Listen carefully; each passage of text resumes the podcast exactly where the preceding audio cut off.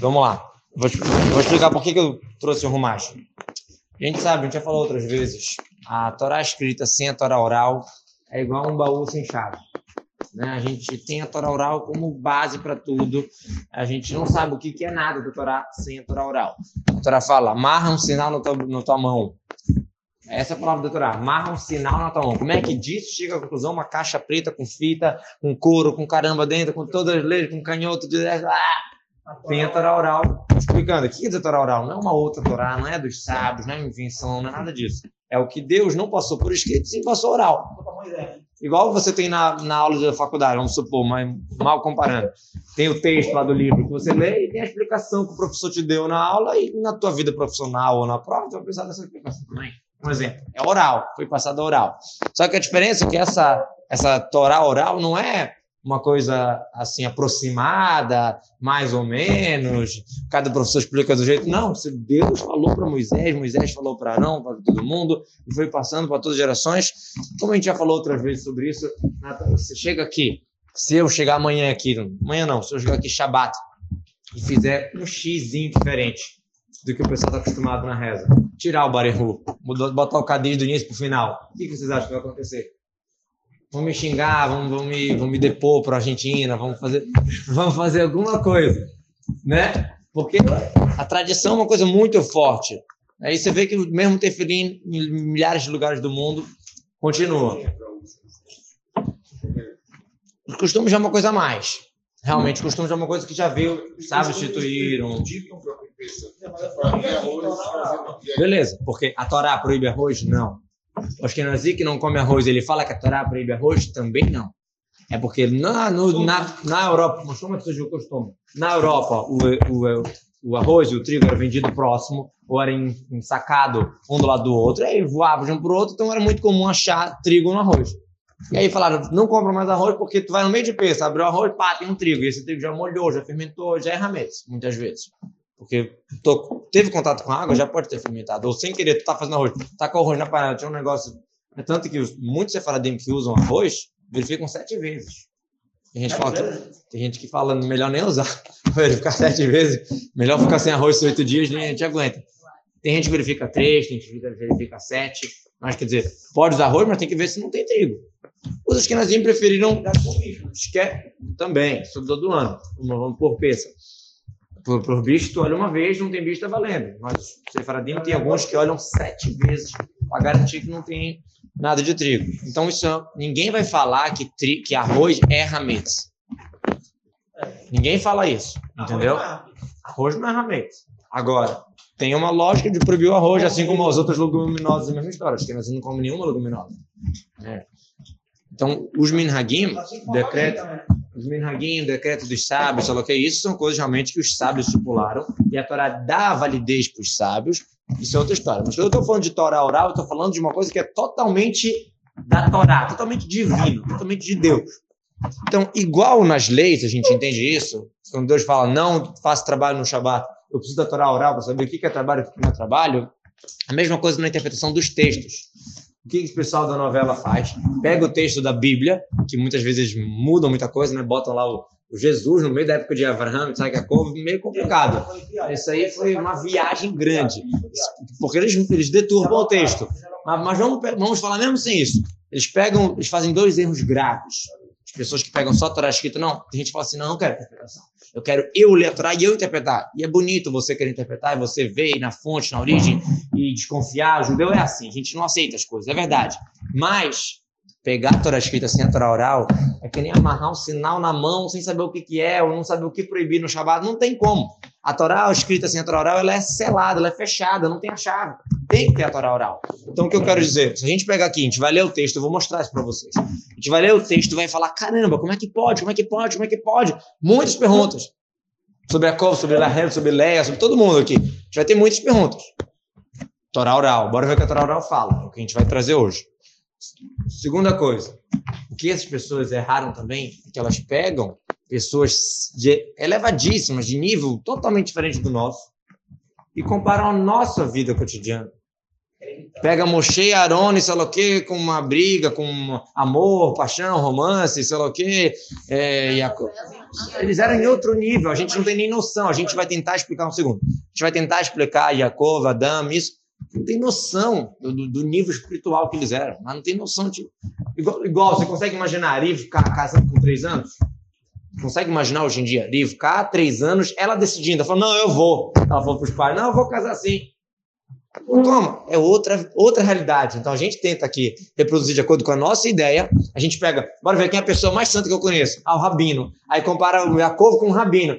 Yaakov é muito mais do que um Rabino típico, tradicional. Não desmerecendo nenhum Rabino. Entendeu? Então é, é outra coisa. Então, quando a gente lê, a gente vai ver, caramba, como é que pode ser que Yaakov fez isso? Tu lê o texto, Leá era odiada. Literal. Leia era odiada. É?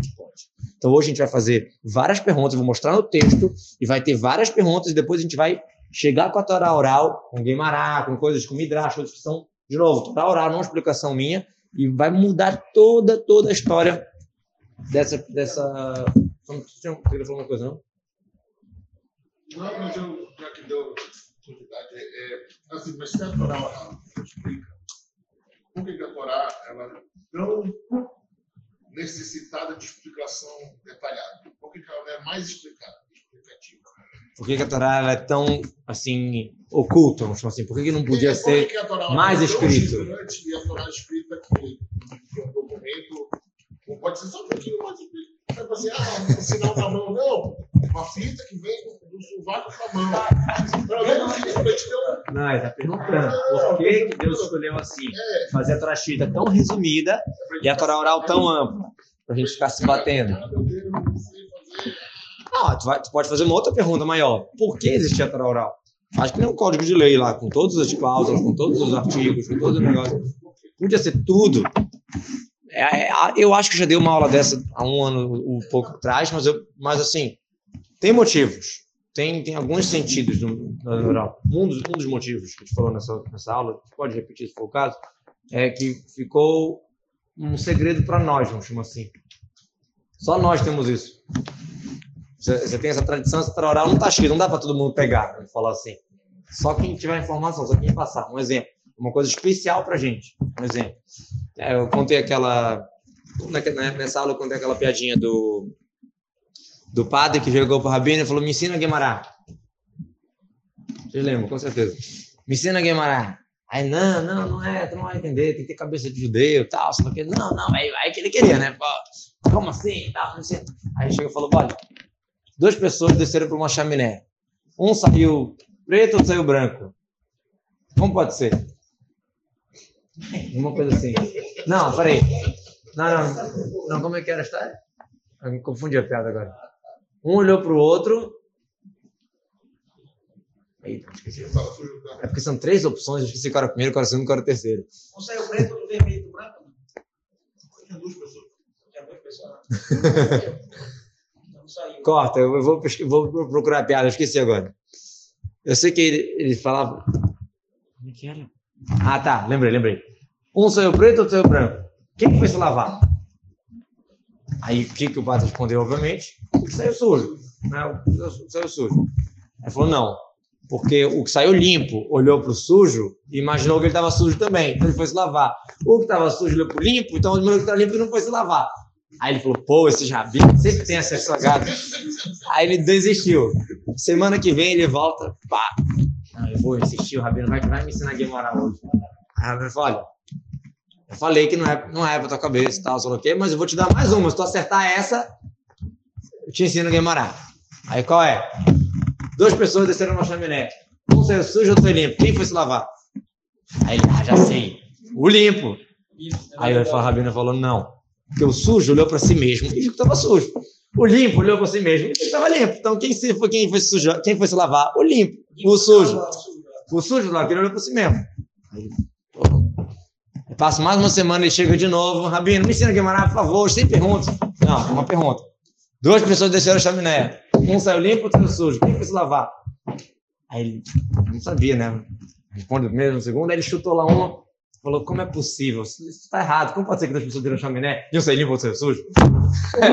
a Guimarães é assim, dá uma opção, aí quebra, aí questiona, aí prova, aí traz. Não, aí chega a conclusão que não é nada disso. Não... A Guimarães, ela não aceita. Se vocês, tiverem um dia... Tem, eu tenho, tenho uma aula de Guimarães gravada, quem quiser, no Facebook, no YouTube. Quantos livros são Guimarães? São 37 tratados da Guimarães da Babilônia e tem mais alguns de Jerusalém. É, cada tratado tem umas Tem português? não? 200 páginas. Sim, Tem, português. português também. Tem. Não tem todos em português ainda, mas tem em Mas português. vai lançar, com certeza. Ah, mas vai demorar algum ano. Já lançaram uns quatro, cinco. Tem, tem em português, é bacana. Mas eu tenho no Facebook, se vocês quiserem dar uma olhadinha. Mas de qualquer jeito, a Guimarães não aceita nada. Se ela quer falar que esse versículo aqui vem te ensinar A, a Guimarães vai falar, mas quem falou que não é B? Mas por que A? Como tu sabe? Não aceita tão fácil. Até que eu não tenho como falar outra coisa sem ser A, aí beleza. Eu aceito. É assim que é. Mesmo motivo que a gente não passar o nosso segredo para. Um dos motivos é esse. É uma coisa especial do nosso povo. Até hoje, ninguém se empolgou para fazer um Google de, de, de, doutorado. Quem falou que não tem, como assim, sites com informações? Como assim? É, um site que eu fiz muito. Posso quebrar minha cabeça? Eu falar. Ah, tem, tem alguns, sim. Mas quer dizer um completão assim, é isso? A gente vai montar, a gente vai montar. Se eu não tem pô.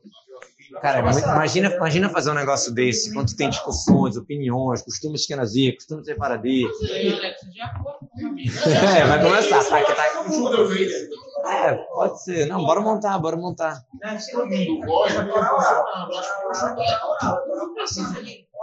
Se Sim. não tem em livro, não vai ter como pô. Não mas hoje em dia a Torá oral está escrita boa parte. Mas não pô. Porque o povo foi esquece... o povo estava com medo.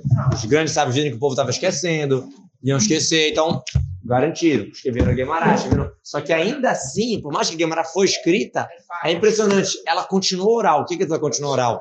A Guimarães ela necessita desse estudo de um de professor e aluno, de debate. É impressionante. Parece que é necessário isso. É por isso que foi feito.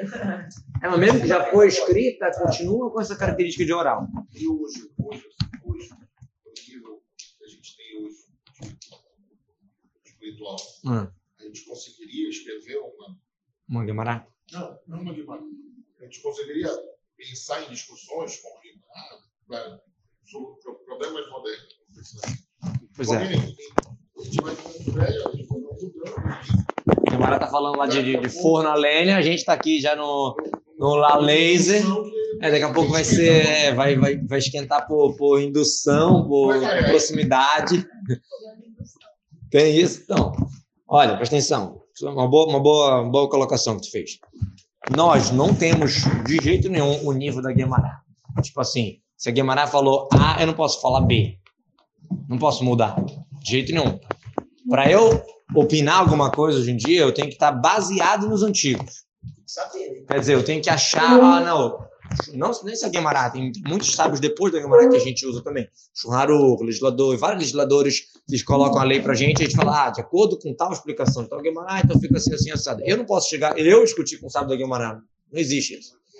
Nem eu discutir com um dos grandes legisladores também não posso. Eu tenho que ter alguma base para seguir, entendeu?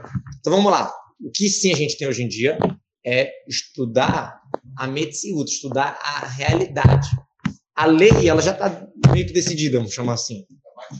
Mas o que os grandes sábios fazem hoje em dia, eles fazem isso mesmo, é pegar essa lei que está falando do fogo a lenha e ver como é que aplica no, na lei de hoje em dia, no, nos fogos elétricos. Ah, um exemplo. Essas fábricas caché do BDK e tal, que fazem, que eles cacheirizam a fábrica inteira, nem vão, não fica ó, um rabino de TPT. Eles fazem um contrato, eles veem que o processo está tudo certinho, mas está tudo certinho e vão embora. É assim que funciona a maioria das coisas do BDK. Aí vamos dar um exemplo. Tá liberado, BDK, né? Não estou falando que não, estou falando que funciona desse jeito. Aí vamos dar um exemplo. Ah, como é que funciona o fogo lá para eles assarem? Quem é, quem é que acende o fogo? A gente sabe que o judeu tem que acender o fogo, dependendo do quê. Tem coisas que não precisa. Por exemplo, a gente compra amendoim. Amendoim torrado tem, marca, várias marcas são caixeira, a maioria praticamente. Por quê? Porque o amendoim não é uma coisa importante. O que não é importante, não tem problema é, se eu não acender o fogo. Tudo que pode ser comido cru ou que não é importante, não tem problema. Isso é um exemplo. Agora, tem fábricas que ah, não tem fogo. É um negócio lá elétrico. Será que é a mesma lei? O cara aperta um botão ali. Será que é a mesma lei do, do fogo? E aí tem várias análises baseadas nas fontes, baseadas no que está escrito, para saber se é ou se não é. Em Shabbat tem uma lei que fala que não pode, não pode espremer. Não posso pegar toalha e espremer. Então, molhou aqui, vou pegar um pano, enxugar, espremer, não posso espremer. Aí veio um sábio recente, 50, 60 anos atrás, e falou: papel é, descartável é um pouco diferente. Paga papel de guardanapo e enxugar é mais tranquilo. Por quê? Porque ninguém fica espremendo é, papel descartável para usar de novo. Entendeu? Mas ele não mudou a lei. Ele só está explicando a realidade da, da a geladeira. Quando eu abro a geladeira, some alguma coisa, tirando a luzinha. Né? Porque a luzinha é um problema no Shabat. A gente, a gente ou arranca a lâmpada fora ou prende um negócio naquele naquele. Pegar o durex. Naquele, é, bota um durex lá naquele negócio. Mas além disso, será que não desperta mais alguma coisa? Será que quando entra calor não faz diferença na geladeira? Condicionado, etc. Aí tu tem que estudar a realidade. A lei tu já sabe. Quer dizer, a lei vai, vai ter que descobrir e ver como adaptar. Isso que é o, a grande sacada dos meus sábios hoje em dia. Eles sabem muito bem a lei e ficam comparando. Mas para isso tem que saber também muito bem a realidade. Isso é interessante. Então, a gente monta uma Guemará não, mas sim também. A gente tem que montar uma a lei para as coisas modernas, sim. Mas é tudo baseado no que já está escrito. Não, foi de lei moderna. Não, tá certo, tá certo, tá certo. Tá certo. É, por isso, por isso me confundiu, porque o hebraico e português está diferente um do lado do outro, por isso me confundiu. Tá certinho, vamos lá. 19.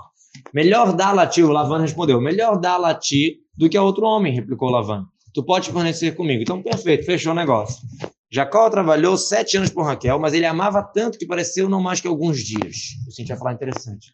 Quando você gosta de alguém, você está esperando para casar com alguém, então um dia passa, parece como um ano, um ano parece como uma década. Aqui fala que é o contrário, que os sete anos pareceu pouco para ele, mas ele estava tão apaixonado por ela, tinha que ser o contrário. Pergunta número três, né? Pergunta, te pergunta do beijo, te pergunta dessa história da paixão, da beleza e tal. Aí ele chegou, ah, não, eu quero casar com a Rahela que história é essa? Quero casar com a Rahel. Leia não é mais velha? Em geral, é, a, o argumento de Lavando que ele falou para ele, não, aqui a gente não casa a mais velha, antes do, a mais nova antes do que a mais velha, faz um certo sentido. Por que, que ele já chegou direto na Rahel? Qual a história é essa? Né? Vamos, vamos entender isso, que é só simplesmente uma beleza? De novo, estamos falando de Yaakov, estamos falando de níveis é, é, espiritual aqui. Vamos lá.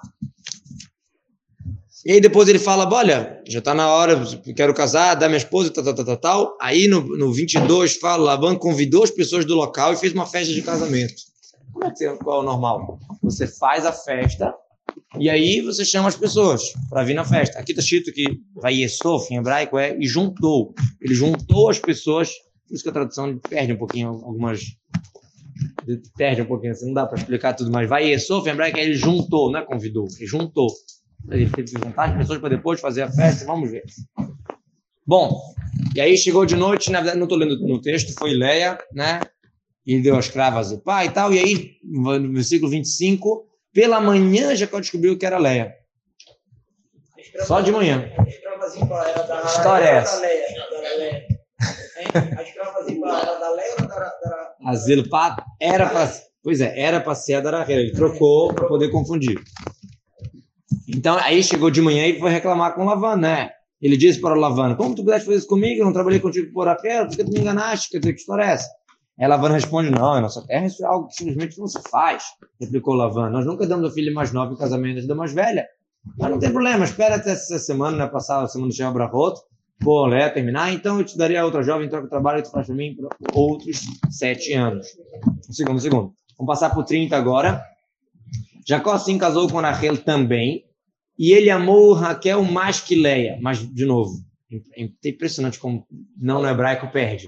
No, no hebraico, vai errar Gamet Rachel Ele amou também a Rachel de Leá. Ou seja, está aqui explícito que ele amou a Leá, mas que ele amou mais a Rachel. Vamos explicar um pouquinho sobre isso depois. E ele trabalhou mais sete anos. O 31, que é uma pergunta pesada, Deus viu que Leia não era amada, que ele traduziu como não era amada. Literal, Snuá é odiada. E ele abriu o seu útero. Quer dizer, fez, fez ela ter filho. Calma, calma. Raquel permaneceu estéril.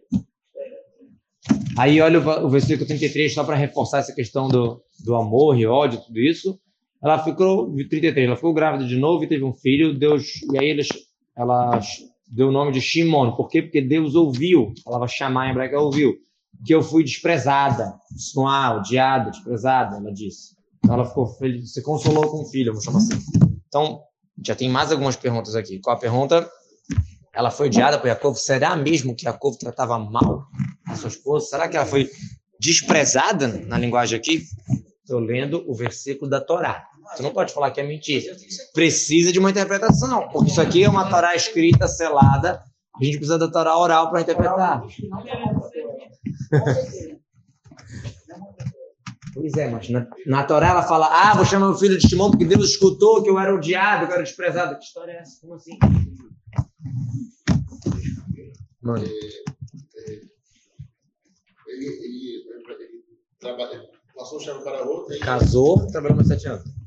Ah, ele, Não esperou mais sete anos para casar. É. trabalhou sete, ganhou um. Um. Não, passou uma semana, casou e trabalhou mais sete. Então, Raquel já tinha 17. Ele tinha o quê? 17. 17 o quê? Como tu fez essa conta? Disse que ela- ele conheceu ela com 3.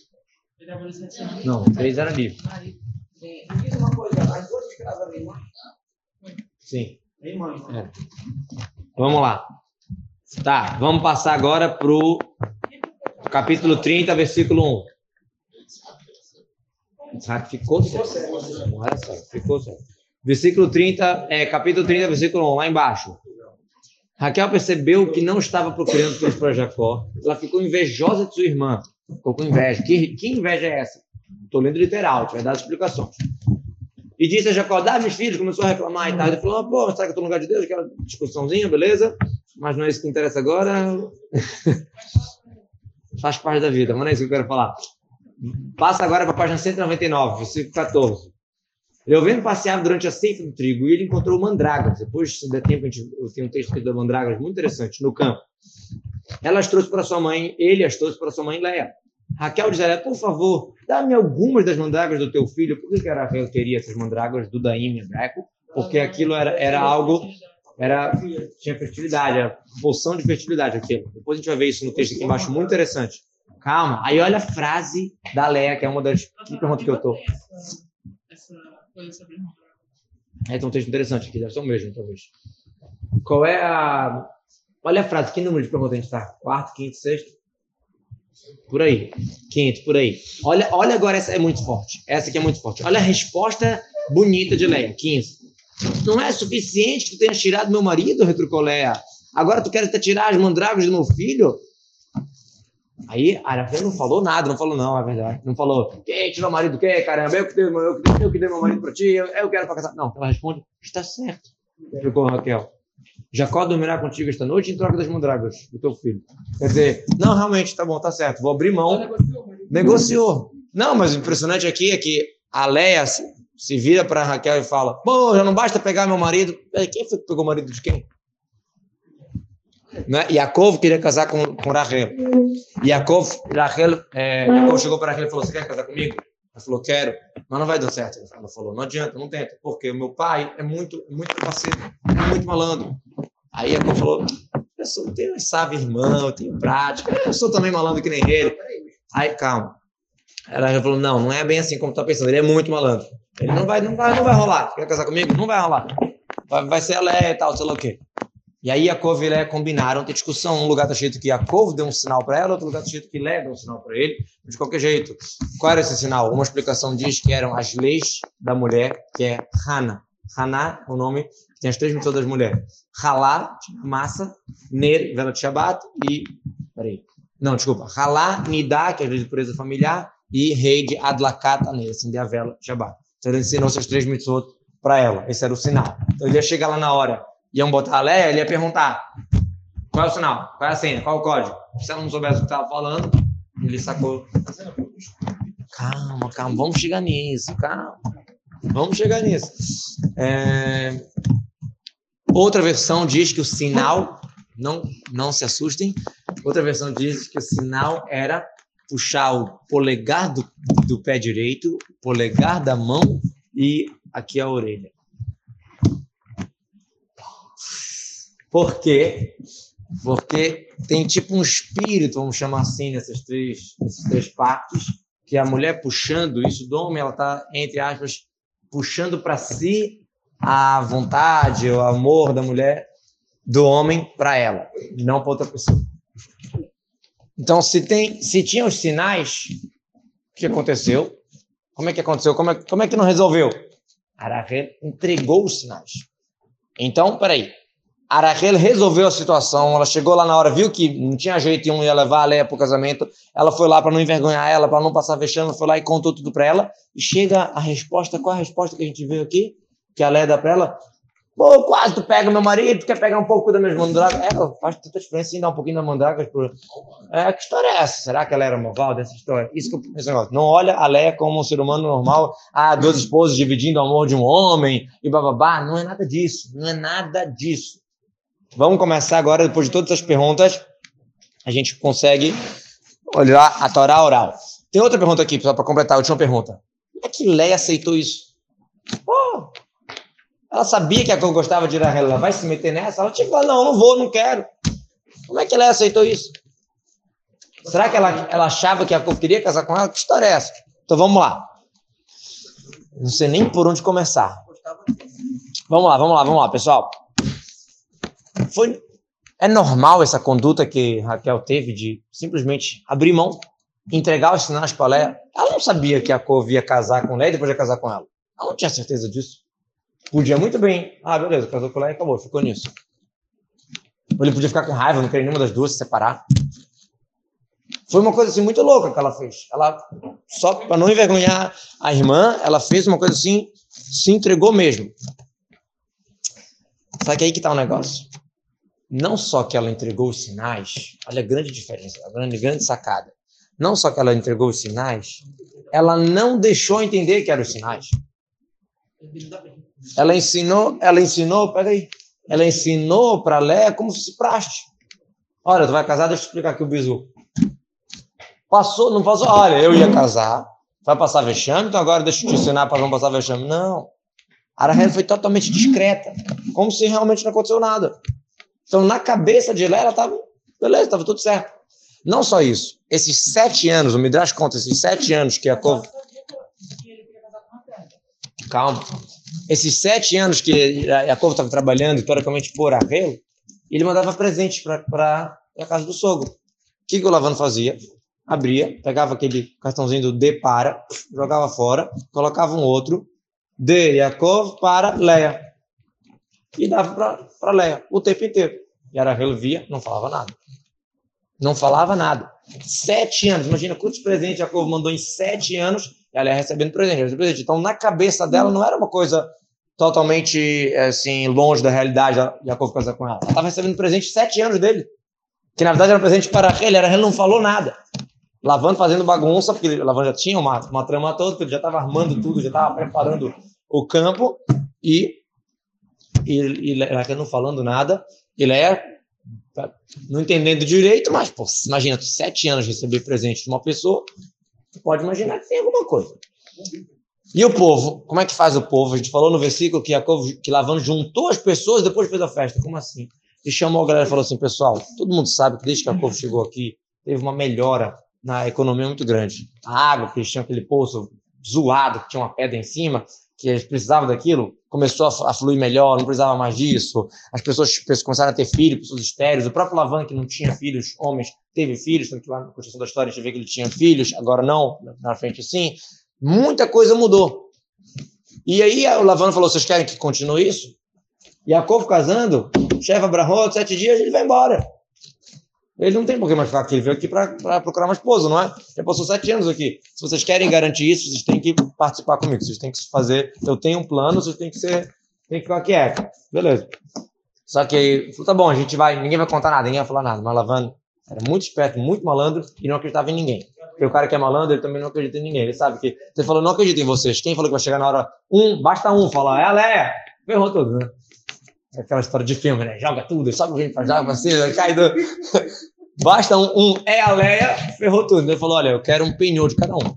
Relógio, Rolex, sei lá o que. Cada um deu um penhor. O Lavando pegou aqueles penhores todos, foi no banco, pegou dinheiro emprestado, botou, deixou os penhores e com isso o dinheiro fez a festa. Mas ele já fez a festa sem gastar o dinheiro dele no crédito dos outros ali e garantiu que eles não iam garantiu que eles não iam falar nada. Chegou na hora, escuridão total. Jacob, história é essa? Que, que festa é essa? Escuridão total? Não, aqui é assim. Aqui nós somos muito discretos. A gente não fica olhando um pro outro, sei lá o quê, casamento, babá, santidade do casal, a gente é muito discreto. Escuridão. Ah, ele estranhou, mas tá bom. E ele, isso tudo é um Midrash, explicando pra gente como foi, né? De novo, saber como foi exatamente, a gente não vai saber nunca. Mas entender um pouco melhor, porque não é só o que está escrito aqui. Beleza. Chega os sinais, vamos supor, qual versão que for, os sinais ela sabia responder, então Jacob estava tranquilo. E Jacob chama ela de Rachel, o tempo inteiro. Rachel isso, Rachel aquilo. E ela responde, não fala, não, sou Leia. Né? Continua normal. Quando chega de manhã, e ele descobre que é é a Leia, não é Rachel. Ele fala para ela, você é uma, uma, como chama a pessoa que engana? Uma malandra, filha de um malandro. Eu te chamo Rahel e tu me responde Leia. Aí olha a resposta da Leia. A Leia fala: Ué, não tem nenhum profissional que não tenha aprendido da sua profissão. De você que eu aprendi. Quando teu pai falou, você é o Esav? Que ele respondeu? Eu. Não falou, não, eu sou o Jacob.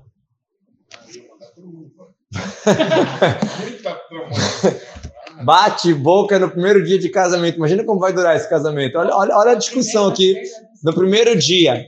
E olha, vai por mim que durou mais de 80 anos esse casamento. E já vamos ver aqui que não é uma discussão bate-boca assim, igual que a gente está acostumado. A gente vai dar uma outra explicação aqui sobre essa discussão. Peraí que eu me perdi aqui.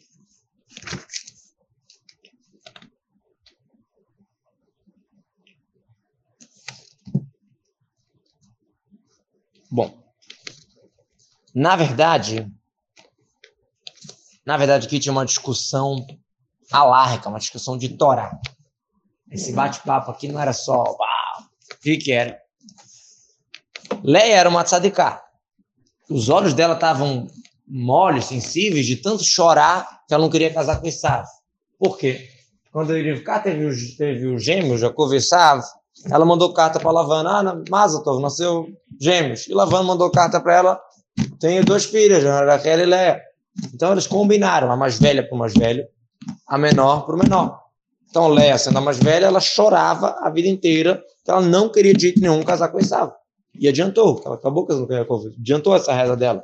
Mas, só, só um segundo, só um segundo. O que Yaakov estava querendo falar para ela, você é a Léa. A Léa que chora para não casar com Esav. Como é que você fez uma coisa dessa de me enganar? De se passar por uma... Que história é essa? O que, que a Léa respondeu? Eu aprendi de você. Que o quê? Yaakov não queria enganar o pai, mas a mãe dele mandou ele fazer isso. Ele sabia que tinha uma missão mais importante, tinha um sentido mais especial dele lá pegar as bênçãos, era uma coisa espiritual muito forte. Ele foi lá e fez. Ah, mas não combina com Yaakov? Yaakov é homem da verdade, homem ingênuo, está escrito. É, mas ele precisou fazer por uma causa maior. Ele precisou fazer porque a mãe dele mandou. Mesma coisa a Léa está respondendo para ele. Eu aprendi de você. Realmente, eu não combino com essa malandragem. Mas é por uma causa maior. É porque meu pai está me falando para fazer isso. É uma, é uma coisa mais profunda. Olha que interessante. Uma segunda explicação sobre a discussão que está acontecendo aqui. Qual era o combinado? A mais velha para o mais velho, a menor para o menor. Yaakov não vendeu, não comprou progenitura? Yaakov merecia as brahot ou ele roubou as brahot do irmão? Se ele vendeu, vendeu todos os direitos da progenitura, então ele merecia. Então, qual foi a resposta de Delé para Yaakov? Aprendi de você. Quando teu pai falou, você sabe, você falou, não, eu sou Jacó, falou, sim, eu.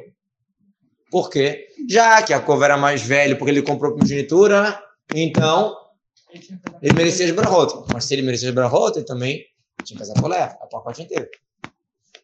Tinha que casar com Léa, porque ela era mais velha. Então, ela sim, ela sim está correta, não é um anos com é Então, será que se ele queria a ele tinha que ter casado com a primeiro, né? não com ela De novo, ela recebeu os presentes, o que já deu uma amolecida, vamos chamar assim. E mais essa questão que ele, é, que ele era mais velho agora, então faz sentido. Não era uma coisa totalmente sem, sem pé nem cabeça. Quê? Então, Chamar o nome de outra mulher na, na noite do casamento é, é complicado. Mas... Ela não quebrou o quarto, então, teoricamente. Ao Ele con- botou a, a Leia pra casar com Pois é. Pois é, mas é isso que eu tô falando. Como Yaakov comprou mas- então ele era mais velho. Então tava certo. De novo, o que a gente tá. Então Quem- foi por isso que ele fez essa? Por isso que Lavan fez isso? Não, Lavan fez com uma intenção ruim. Mas que era pra acontecer isso, era, entendeu? O Lavan não fez pensando positivo. Mas por que que Lavan ganharia com a? Yaakov trabalhando lá mais sete anos. Mas ele não sabia que ele ia ficar mais tempo. Sei lá. Ele casar. acho que ele apostou e. É. ele falou, Ele imaginava, conhecendo Yaakov, conhecendo a situação. Ele pra ele. É, alguma coisa assim, na cabeça de, na cabeça de Lavan, tipo assim, Yaakov ia casar com ela com certeza. Ou era, um, era uma chance. Pior do que tá, não fica. Não, mas não, não tinha o que perder. É. Até agora a Leia era um- uma mala que ninguém queria levar, porque, porque lá não queria. Resolve, despacha. Aí o pai falou: eu vou ficar com esse negócio aqui em casa. Aí, não, pô, tem Jacó aqui. Bora, bora desenrolar isso aqui com o Jacó, entendeu? Bora, bora ver se eu pulo logo, porque eu já queria. Olha, isso é uma visão de homem, tá? Isso, é isso- assim? Lapão, lapão. Era. Olha, a tua explicação também é uma visão de homem, é verdade. Tá. E a galera e o povo? Ficaram cantando a noite inteira, cantando. Por quê? Porque Jacob veio reclamar com a galera: Poxa, vocês não me falaram que era Leia, caramba, ninguém falou. Eles não queriam, para não perder a opinião deles, para não dar droga. Não queriam falar, mas eles avisaram. Eles cantaram a noite inteira: Rileá, ela, ela, ela, léa, léa, leia, leia, leia. Se tu mudar um pouquinho a ordem. Por isso que em casamento não tem. Rileá. Assim dizem. Que eles cantaram Rileá assim. Eu vou embora. Você nunca viu? Ninguém canta isso. Se, Eu achei que era uma se não coisa tem um casamento. Tá? Se cantarem algum casamento novo, vai fugir. Vamos lá, vamos lá. A Gemara fala o seguinte: por, pelo mérito que a Rachel foi tsunuá, foi discreta, seus descendentes foram discretos. Está escrito que Shaul era discreto e a Esther, que era descendente dela também, né, do tribo de Benjamim, ela não contou de onde era o país dela para Hashverosh, ela foi discreta. Você pergunta, o que tem a ver com discreto? Aqui a gente está falando de guardar segredo. Ela simplesmente não, não contou o segredo, ela passou os sinais para, para, para Leia. Né? Que, que é essa descrição aqui? Né? Olha que interessante. A Rachel ela ficou quieta. A Rachel ficou quieta não só na noite do casamento, ali naquela hora. Ela ficou quieta anos depois. Aqui. Anos depois, quando está nascendo o Shimon. De, não, que Shimon? Sete anos depois aqui no, na história da Mandrágora. E a Leia fala, poxa, você pegou, quase está vendo meu marido. E ela não fala nada. Ela não fala... Imagina o que, tá, o que podia estar engasgado aqui. Ela não falou nada. Então, vamos explicar isso um pouco melhor. De novo, como eu falei, ela só contou, passou o recado para Leia sem falar que era o sinal, sem falar que ela está roubando o marido dela. Nada disso. O Midrash conta que quando Deus ia destruir o primeiro templo e estava tendo um monte de desgraça para o povo de Israel e tal, Abraham acordou e começou a tentar despertar a piedade de Deus. Eu amarrei meu filho, estava disposto a matar ele, você tem que pena dos seus filhos também. Tá, tá, falou, falou, falou. Deus não respondeu nada. Yitzhak falou, Deus, eu nem escutei da tua boca falando para me matar, mas eu estava lá e estava pronto, eu tenho a pena dos dos seus filhos tal, tal. Deus não respondeu nada. Jacob falou, eu fiz isso, isso, não respondeu nada. Até que veio Rachel e falou, eu tinha um marido que me amava muito, e mesmo assim eu fui lá e entreguei os sinais para minha irmã, então eu tenho a pena dos meus filhos e tal. E Deus fala, por você eu vou, eu vou responder. O método de salvar o povo de Israel, trazer redenção por você, Rachel. Poxa, será que é um mérito tão grande entregar os sinais para a irmã? Mais do que a Kedat Yitzhak, mais do que tá pronto para matar o filho ou para morrer? Então vamos lá. Será que ela podia fazer isso? Uma outra pergunta. Será que ela podia fazer isso? Jacob combinou uma coisa com ela. Será que ela pode fazer isso? Todo sentido que Jacob deu o código é para funcionar. Olha, vamos combinar um código para quando chegar na hora quebrar? Qual o sentido? Né? Será que ela podia fazer isso? Então realmente ela fez. E era perigoso também. Ela podia acabar casando com Esav nessa brincadeira. Né? Então, de novo. O, o... De novo, a, a Arahel, ela fez uma coisa assim, totalmente fora da lógica. Anos depois de casada, ela, por mérito que ela não falou nada, a gente merece redenção. Vamos explicar isso um pouco melhor. A Gemara fala o seguinte: o mundo todo merece existir por uma pessoa que fecha sua boca na hora de uma briga. Tole eretz. Deus pendura a terra sobre o nada. O sentido literal do versículo é que a terra não tem uma consistência por si. Deus faz a terra existir. Mas blima é, vem da palavra bolem, que é frear, fechar a boca. O mundo todo merece existir por uma pessoa que fecha a boca numa briga. Tu tem aquela resposta para dar, tu tem aquela coisa para dar confusão e tu fica quieto, tu te segura. O mundo merece existir por uma pessoa dessa. E a Guimarães acrescenta a Marabebal, um nível mais forte ainda, aquela pessoa que coloca a si mesmo como se não existisse. Porque tem aquele cara que o está me falando uma besteira. E eu tenho que responder. Eu tenho que responder. Mas eu não vou responder, porque eu estou me segurando. Eu estou me segurando. Mas tu vê que eu tenho que responder. Tu vê que tá errado. Tu vê que eu estou com raiva. É uma coisa. Outra coisa é o Nico falando, falando bobrinha. E eu tenho que responder, mas eu estou aqui tranquilo. Serenidade. Ninguém nem percebe nada. E realmente parece que ele, tá, que ele é o cara, que ele está certo e que isso era Rahel. Não só que ela não falou, nem deu a entender. Tanto que a Leia, não é que quando a gente leu que Rahel invejava a Leia, Rashi explica logo por trás do nosso sábio. Calma. Rahel invejava a Leia, não era inveja que a gente está acostumado. Ela invejava seus bons atos. Ela olhava assim, uau, ela tem filhos porque ela é mais, ela é mais. Ela invejava os bons atos, ela queria aprender a fazer, fazer a mesma coisa. Não é que ela, ela tem, não tem nada disso. Então, assim, o nível de espiritual de Rahel que ela estava alcançando é muito alto, muito gigantesco. Todo ser humano ele quer ser considerado. Isso aqui é uma, uma necessidade básica do ser humano. Tu fez um bolo gostoso, tu, tu quer que tu fale, pô, tava bom. Às vezes nada demais. Tu arrumou bem a, a, a, festa. Ah, nem, tu nem foi tu que pagou, mas tu arrumou. Se alguém fala, olha, que arrumação bacana, tu faz teu dia. Nós, seres humanos, queremos ser considerados. É uma coisa básica, uma coisa natural. Tu trabalhou, tu quer receber um, obrigado, não só um, um, um salário. Tinha cometeu idolatria, né? Quem? Não. Ela roubou as idolatrias. Mas ela, mas ela roubou e escondeu. Ela não fez idolatria. Não, ela, se ela pegou uma, uma, estátua, é idolatria. Não, ela não se curvou para a idolatria, falou, ó, oh, me salve. Ela pegou a idolatria de, de Lavan, roubou e escondeu. Provavelmente depois que Lavan foi embora, ela se desfez, ela queimou, fez alguma coisa, não ficou guardando de estimação. Vamos lá, vamos lá. Todo ser humano ele quer ser reconhecido pelo que ele está fazendo. Então, vou contar um exemplo bobinho, mas só para entender um pouquinho assim. Uma história primeiro da Gemara. Rony Meaguelo, um grande sábio, um gigante, fazia milagres, aquela história que o povo estava precisando de chuva, não tinha chuva, ele é chamado Rony Meaguelo, que faz um círculo. Como assim? Ele, o pessoal veio pedir chuva, ele entrou, fez um círculo em volta de si, falou, Deus, não sai daqui até chover.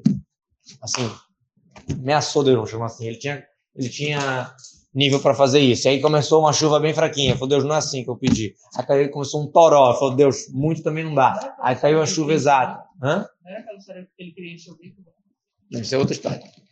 Isso é outra história. Então ele ficou conhecido como Roni Ameaguelo, que faz o círculo dessa história. Mas ele ficou, uma vez ele viu, ele estava refletindo sobre o versículo que a gente fala, Raino que romim, Shira Maloto, Catamazon, no Salmo, fala, Raino que romim, estávamos como sonhando. Que o exílio é como se fosse um grande sonho. É uma chica como se fosse acordado. Ele queria entender como assim, como pode ser um sonho tão tantos anos, como é que funciona? E aí acabou que Deus fez ele, ele como se fosse passar 70 anos dormindo para ele entender essa situação. E aí quando ele acorda depois de 70 anos, ele vê um cara plantando alfarroba. Ele perguntou, por que você está fazendo isso? Alfarroba demora 70 anos para dar fruto. Ele falou, olha, alguém plantou para mim, meu bisavô, sei lá, e eu estou comendo e eu quero plantar para o meu bisneto. Ele falou isso. Quando ele acordou do, desse sono teórico de 70 anos, ele já viu a alfarroba dando frutos. Aí ele, aí ele se assustou, peraí. Ele tinha acabado de ver a alfarroba ali plantando e viu a alfarroba dando frutos, ele entendeu que passou 70 anos. E ele vai para a cidade onde, onde, ele mora, pra, vai para a casa dele e fala, aqui é a casa do, sei lá, do filho dele, David, alguma coisa assim. David? Ah, o meu avô se chamava David, faleceu há, há 57 anos atrás e tal. Aí ele começou a ver, só tinha, só tinha o bisneto dele ali. Não tinha mais ninguém assim tão próximo. Aí ele ele ficou chocado. Ah, eu sou o Ronê Miaguelo. Vai-te embora daqui, meu irmão. Começaram a chutar o cara. Aí ele chegou na casa de estudo e estava na discussão de Torá. Pá, pá, pá. E ele, não, eu sou o Ronê Miaguelo. Então eu falo, ah, sim. O ano passado, semana passada veio um maluco falou que ele era Akiva também. Tipo, que história é essa que é o Ronê Miaguelo? Ninguém acreditou. Ninguém acreditou que ele era o Ronê Miaguelo. Ele simplesmente ele saiu e ele falou assim, Havruta ou Mituta. Ou dupla ou grupo que conheça ele ou morte. Ah, por que, por que morte? Vai lá, fala a palavra de Torá, eles vão começar a ver que tu é o cara, tu, tu, tu sabe, tal. Ele era Roni Amiaguê, ele era um, um gigante. Ele não queria ser olhado como outra pessoa, ele queria ser olhado como aquele, quem ele é, Roni Amiaguelo. Então ele estava a ponto de morte, quase, por causa disso. Porque, de novo, a gente ser considerado, quem a gente é, o que a gente faz, é muito básico. Vou dar um exemplo, tá? Bobinho, mas é engraçado. Na Estivá, às vezes, a gente acordava cedo para estudar. Ah, 5 da manhã, 4 e meia, 6, dependendo da hora do dia. Tinha essa, essas loucuras assim, de bora acordar cedo para estudar. E tinha gente que fazia isso de uma maneira mais discreta, sem querer chamar atenção, sem querer falar, pô, eu sou bonzão, eu acordei 4 da manhã para estudar. E tinha gente que, tá bom. Era engraçado, às vezes, tu via um, um jovem assim, tipo, ele não contou para ninguém que ele acordou cedo. Ele não chegou, poxa, acordei às 5 e meia e tal. Ele não chegava assim. Mas ele chegava no café da manhã. Hum, que sono. Assim, assim, pedindo para alguém perguntar, por que você tá com sono? Ah, porque eu acordei 4 e meia da manhã para estudar. Entendeu? Quer dizer, a pessoa, ela acorda ela, e ela quer ser discreta, ela não quer se exibir. Mas ela quer que saibam que ela acordou 4 e meia para estudar Torá, pô. Ela quer essa consideração. Todos nós queremos consideração pelo que a gente é, pelo que a gente faz. Arahelo fez um sacrifício gigantesco, botou em risco a vida de casamento dela, fez o caramba e nem pediu consideração. É como o sábio falou, não só que ela fechou a boca na hora da briga, ela ficou como se não existisse. Ela cancelou a existência dela. Isso é um nível gigantesco. Vamos falar sobre isso. Vamos falar sobre isso. Então, isso é o que a, isso é o que a, que a Guimarães fala, que o mérito dela ser discreta, que ela, que ela mereceu que os, que os filhos tivessem várias coisas e tal. O Pirkei Avot fala que aquela pessoa que fala hum, palavras de Torá em nome do, do dono, em nome da fonte, da origem, traz redenção para o mundo. O que quer dizer? Qual é a diferença se eu falo as palavras de Torá em nome da explicação, nome de quem deu, ou se eu falo eu como se fosse eu que estou dando? Qual é a diferença? Exatamente. Eu que sou o cara, olha pessoal, para preparar essa aula hoje aqui, fiquei umas 24 horas estudando. Ou posso falar, pessoal, eu peguei essa aula hoje aqui pronta, meu farchinho, explicadores da Torá, como eu falei para vocês, a Torá oral é coisa escrita, não sei o que estou falando isso, e tem isso isso, isso explicando para vocês. Então é diferente se eu estou dando o cavoto para mim ou para quem falou. Na minha, na minha aula, para vocês, eu não vou ficar citando o nome de cada um, porque nem, nem todo mundo sou conhecido para vocês, tá? por isso que eu não fico citando na prática os nomes, mas eu falo Guimarães, isso, aquilo. Tanto que na Hadá de Peça não tem o nome de Moshe Rabbeinu. Uma vez só. Como se quem querendo falar, o mérito é de Deus. Quem é o emissário bom é aquele que fala, é Deus que faz, não sou eu. Deus quer que, que a gente faça a missão para ele. Mas o verdadeiro emissário é aquele que se anula para quem está mandando. Não é aquele que se, né, se exibe. A, a Tonar conta a história de um sábio, um aluno de Eliel Navi, Elixá, Eliseu. Ele tinha, fez mais milagres que Eliel Navi. Ele ressuscitou morto e tal. E aí ele, uma história que ele prometeu uma criança para uma família, e nasceu a criança, só que depois a criança morreu. E a, e a, mãe tinha falado, não, não quero que você me engane, não quero que você me crie, crie expectativas para depois eu me decepcionar.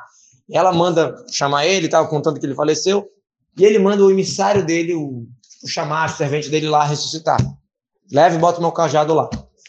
Só que o homem que estava andando, indo, viajando para ressuscitar o morto, o Olixá falou: não converse com ninguém. Se alguém te der oito, não responde. Mas ele, o que, que ele fez? Com todo mundo chegado. E aí, beleza? Elixá, né? Sou servente de Elixá, né? O que você está fazendo aqui? Com todo mundo, ele fazia questão de falar: não, eu vim ressuscitar o morto. Tipo assim, sou o cara. Aí quando ele chegou lá, ele botou o cajado, não funcionou. O cajado de Elixá é algo que é nulo para ele, é um pertence dele. Se o servente fosse nulo para o pro profeta, para Elixá, ele ia conseguir ressuscitar um morto também, não porque ele é o cara, mas porque ele é uma continuação do Elixá, que é uma continuação de Deus.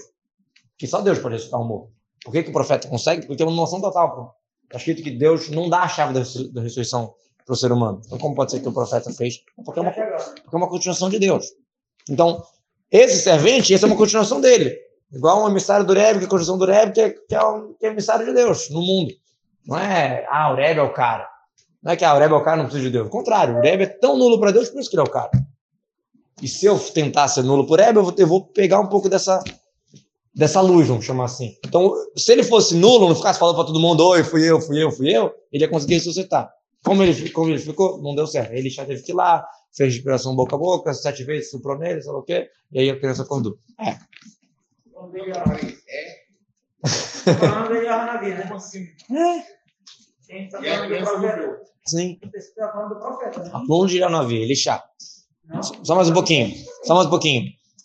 A, a Torá fala também, que quando chegar a Mashiach, a pedra, a, a muralha de Jerusalém vai ser. Daqui a pouco a gente vai subir a Mandragora. A muralha de Jerusalém vai ser feita de Kod, Vesamti Kod Shimshotai. A tua muralha vai ser feita de Kod. O que é Kod Kod? A Gemara fala, tem discussão qual pedra, os anjos no céu estavam discutindo qual pedra vai ser as muralhas de Jerusalém quando o Mashiach chegar. Um diz Shoham, outro diz Yaspe. Yaspe era a pedra, jaspe, né, em português? Jaspe. Yaspe era a pedra que estava escrito Binyamin, no peitoral do contador, tinha 12 pedras para 12 tribos. Yaspe é a de Binyamin. O que quer dizer Yaspe? Yespe, tem boca. O que é uma pessoa que tem boca? Não é um cara que fala pra caramba. Tem boca aquele que sabe fechar. Quem sabe calar. Saber falar, né? Curso de oratória não falta por aí é, em plataforma online básica de grátis, né? Grátis. Saber ficar quieto, isso é um nível. Igual a ele encarar tudo e fingir que não aconteceu nada, fingir que ela não existe ali. Yespe tem boca. Benjamin, ele sabia da venda de Yosef e psh, não falou nada. Para não estragar o plano divino, para não estragar tudo. Yespe tem boca. Shaul também não falou nada na história dele. Esther, que era descendente de Benjamin, que era descendente de Rachel, não contou para Ahasverosh que ela era judia. Hã? Ele foi coroado, mas ele não saiu falando sou rei, sou rei. Ele foi coroado de uma maneira muito discreta. Então ele também não saiu falando. Yespe tem boca. E qual é o Shoham? A outra pedra é a de Yosef, que também é filho de Rachel. Então as pedras da as pedras de Mashiach, as pedras da morada de Jerusalém, quando Mashiach chegar, são as duas pedras dos filhos de Rachel, Yosef e Benjamim. Code, code quer dizer como essa e como essa, as duas. Quer dizer, se a gente se comporta com o comportamento de Rachel, de ser nulo, de, de dar, o, dar o crédito para os outros, de ficar quieto, quando, quando, quando tem que ficar quieto, a gente traz a redenção. Vamos lá, então a gente respondeu várias perguntas. Vamos responder um pouquinho o que a Torá quer dizer quando ela fala que Leia era odiado, desprezado. Uma Gemara fala assim: a Torá não fala mal nem de um animal impuro. Lá na história de Noah, no quando ele falou para pegar sete pares do puros e, dois pares do impuro, a Torá fala como sentido literal da palavra impuro em português. Não puro. Que a palavra impuro em português já implica não puro. Mas em hebraico, tamê é realmente a palavra no pejorativo, então assim, no negativo. Enquanto tahor é puro. Mas a linguagem que está escrito na Torá, quando fala dos animais lá em Noah, fala que o animal que não é puro. Em português seria impuro. Mas só para não confundir. Ou seja, a Torá, a Torá não fala mal nem de um animal impuro, um animal tarefa. A Torá não fala mal, usa linguagem bonita, que não é puro. Então, será que a Torá vai falar mal de um tzadik? Que é como diabo Leia? Será? Se, se, isso fosse verdade, será que a Torá ia fazer questão de contar isso pra gente? Pra quê? Pra estragar nosso castelinho? Será que, será que a Torá ia se contar pra gente? Responde a Guimarães, na verdade, o que quer dizer? O que quer dizer que ela era, que ela era odiada? que ela odiava a possibilidade dela casar com Esaú. Isso quer dizer odiada. Assim que a Guilmara fala. Outra explicação, comparando ao amor que ele tinha para Rachel, ela era menos. Então, eu chamo de odiado porque comparando ao amor que ele tinha para Rachel, não é que ele maltratava ela, nada disso. Mas comparando ao amor que ele tinha para Rachel, era era era menos, vamos chamar assim, por isso que chama desprezar. Para chegar um pouco de, de ah, porque para ele era amor. Então, para Leia era como se fosse ódio. Então, era bem menos que ele esse A proporção. muito diferente. Ou talvez pode falar que o amor era muito grande para ela. Pois é, por ele. Mas vamos lá. Muito... Vamos lá, vamos, vamos, vamos, vamos só olhar um outro lado aqui. Uma piadinha. Um psiquiatra recém-formado chega no hospital com aquela caderneta, né, e tal, tudo animado, tal, para para dar, dar o diagnóstico do primeiro paciente. Aí lá o responsável lá do, do hospital acompanha ele e tal, sei lá o quê. Aí ele vê, chega um, um senhorzinho assim, Raquel, Raquel, Raquel. Aí ele pergunta pro responsável qual a história desse, desse maluco, né? Literalmente. Ah, quando ele tinha 25 anos, 30 anos, ele se apaixonou por uma mulher e não casou com ela e ficou obsessivo, sei lá o quê, babá, e pá. Amor obsessivo, lá, deu o diagnóstico.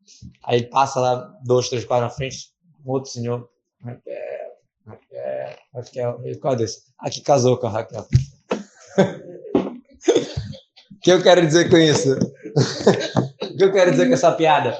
Yaakov, essa história de Raquel, ele ensina pra gente uma coisa muito grande. amor, Rachel, sei lá o que mais, Leia entra por baixo dos panos. Não é isso. Olha que interessante. Não só que ele quer casar com a Rachel e acaba casando com Leia, como a Rachel falece cedo. Segunda vez que a Rachel escapa de Jacob, a Rachel falece cedo. Três, quem é enterrado do lado de Jacob? Leia. Então, para a eternidade. Para a eternidade ele ficou com Leia. Quando a gente vai visitar no Mera Tamarpelá, Jacob e Leia. Ela já tem outro canto, é lá distante. Então, que história é essa? O que está acontecendo? E, de novo, essa história toda de amor não é judaico. Já falei, história de romance, é coisa de filme. Isso não existe, na verdade. Mas judaico não é, com certeza. A Torá fala em Yitzhak. Yitzhak conheceu, é, trouxe a ficar como esposa e amou ela. Trouxe para casa, casou com ela e amou ela. É essa a ordem. A gente já falou sobre isso outras vezes, não vamos entrar agora nisso. Então, então o que está acontecendo aqui? Rahel seria o mundo perfeito, o mundo ideal. Leia é o mundo real. É meio chocante, mas é a verdade. a gente acha que casa com uma pessoa, a gente acha que casa com uma ideia, uma, uma imaginação, na verdade a gente casa muito com a realidade. Você não é tão perfeito como você acha que você é, o companheiro não é tão perfeito como você acha que você é, tudo não é uma, uma maneira que a gente pensa. É tipo assim, Leia é perrengue, é encarar os problemas, encarar os desafios. É, é o mundo do que não é perfeito, mas é o mundo que a gente tem que trabalhar, é o mundo que a gente tem que desenvolver, é o mundo que a gente tem que correr atrás para conseguir. É o mundo real. Rahel representa o mundo tudo certinho, tudo perfeito, mas a gente não está aqui para isso. Gente está aqui para consertar, para trabalhar, para fazer. Metade das tribos de Leia. A realeza de Eudá, Machia, de Eudá, que é de Leia. Coanim, Levinho, de Levi, que é de Leia. Moshe Ben entregou a Torá, tribo de Levi, que é de Leia. Porque no esforço, na luta, na batalha, que a gente alcança. Respondendo duas perguntas aqui. Por que, que ele ofereceu sete anos e por que, que ele beijou ela. Na verdade, primeiro um explicador fala que esse beijo era um beijo tipo assim, no ombro, na testa, alguma coisa assim. Era uma coisa muito íntima, número um. Só, só um segundo, eu sei.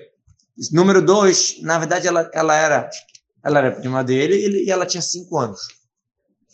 Tanto que ele falou sete anos exatamente para passar um tempo para ela ser mais apropriada para casar com ele. Essa é uma explicação. Então, era uma coisa assim, beijando a primazinha pequena. Ah, mas a casou, casou com três. Talvez até lá já mudou, ou Arifká era especial, que com três anos já era, já era, já era madura.